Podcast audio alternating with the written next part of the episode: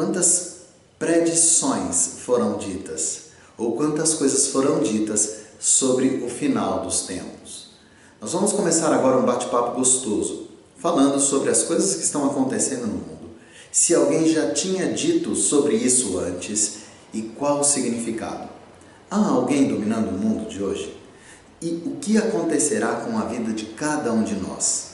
Olha, esse bate-papo gostoso todos os domingos busca esclarecer e trazer entendimento para nossa mente sobre todo este contexto. Espero que você nos acompanhe. Vamos falar sobre muitas coisas. Espero que você traga a tua colocação, o teu questionamento e aí juntos vamos buscar um conhecimento maior. A nossa vertente, a nossa versão é sempre sobre a palavra de Deus. Todo domingo, às 9 horas, aqui, um bate-papo gostoso com você.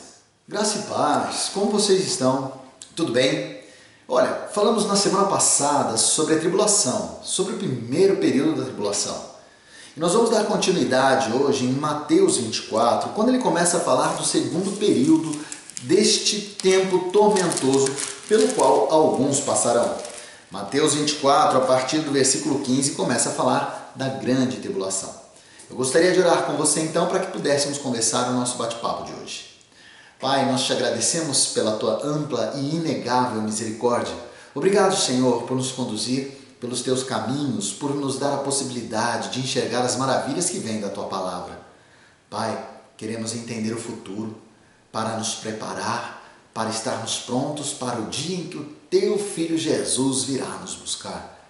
Não nos deixe, Senhor, cair no engano, nem que venhamos a nos acostumar com a mesmice do dia, dos dias de hoje. Que a tua palavra venha a ser o nosso firme alimento, a nossa firme base que possamos buscar, Senhor, o entendimento das coisas, querendo o teu entendimento, não mais o nosso. É por Jesus Cristo, Senhor, que prostrados oramos, dizendo amém. A grande tribulação será um momento de tormentos como nunca antes se viu. Se nós falávamos na semana passada sobre três anos e meio, onde teríamos então uma paz enganosa vindo do anticristo, Teremos logo depois desses três anos e meio, três anos e meio de uma turbulência, de um tormento, de um mal assolador. Um mal que, se não fosse abreviado por Deus, ninguém resistiria. Este mal está descrito em algumas cartas, em alguns escritos de Deus. Nós vamos ler hoje principalmente o Evangelho de Mateus, Mateus 24, a partir do versículo 15. Vamos dar uma rápida passada em Daniel. Então, temos que prestar bastante atenção. Por quê? Porque, inegavelmente, quem não acreditar em Cristo ficará no período da tribulação, no entendimento, e estes dias serão terríveis.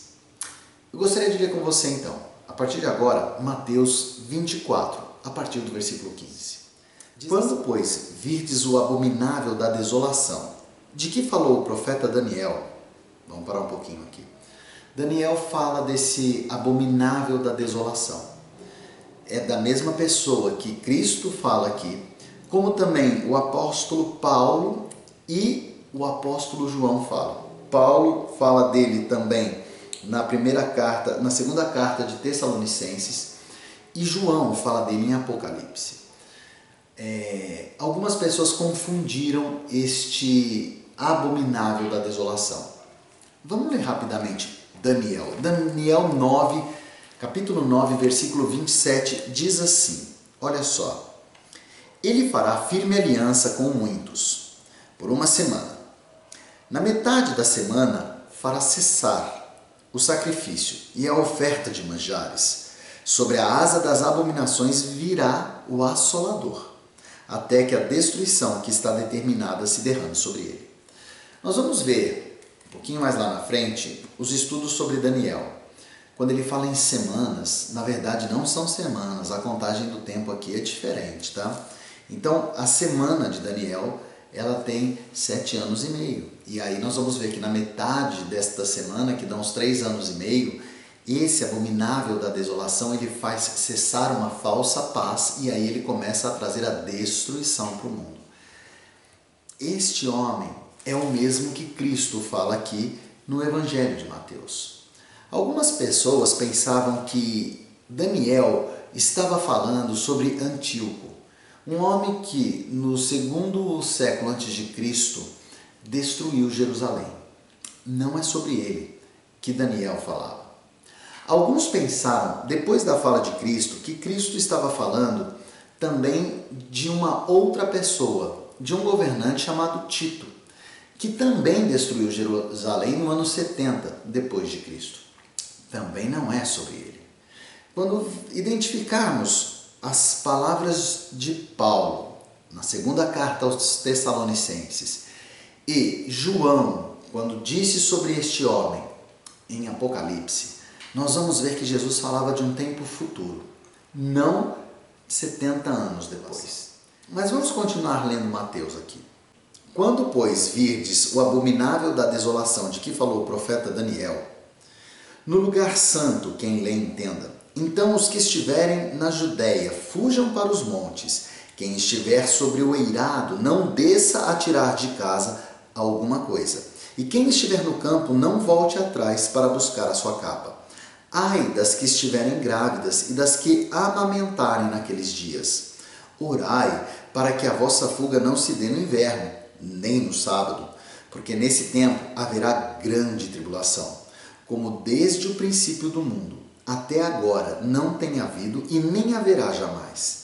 Não tivessem aqueles dias sido abreviados, ninguém seria salvo, mas por causa dos escolhidos, tais dias serão abreviados. Então, se alguém vos disser, eis aqui o Cristo, ou ei-lo ali, não acrediteis, porque surgirão falsos cristos e falsos profetas, operando grandes sinais e prodígios para enganar, se possível, os próprios eleitos. Amém.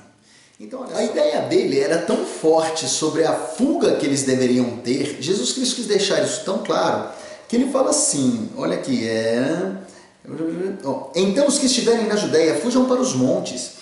A ideia de Jesus Cristo aqui, e quando ele fala fuja para os, para os montes, tudo indica que ele apontava para a região do Mar Morto. Lá existem cavernas e lugares de refúgio, aonde Davi se escondeu, por exemplo, de Saulo. Então Jesus Cristo quis mostrar que o período vai ser tão traumático que eles têm que procurar os lugares mais distantes possíveis para evitar essa perseguição. Perseguição que vai ser tão atroz como nós nunca vimos, a tal ponto de Deus abreviar os dias. Olha só, a partir do versículo 22 ele diz assim: Não tivessem aqueles dias sido abreviados, ninguém seria salvo. Mas por causa dos escolhidos, tais dias serão abreviados. Então, se alguém vos disser, eis aqui o Cristo, ou ei-lo ali, não acrediteis, porque surgirão falsos cristos e falsos profetas operando grandes sinais e prodígios para enganar, se possível, os próprios eleitos. Algumas coisas devem ficar claras aqui. No período da tribulação, alguns serão salvos, viu?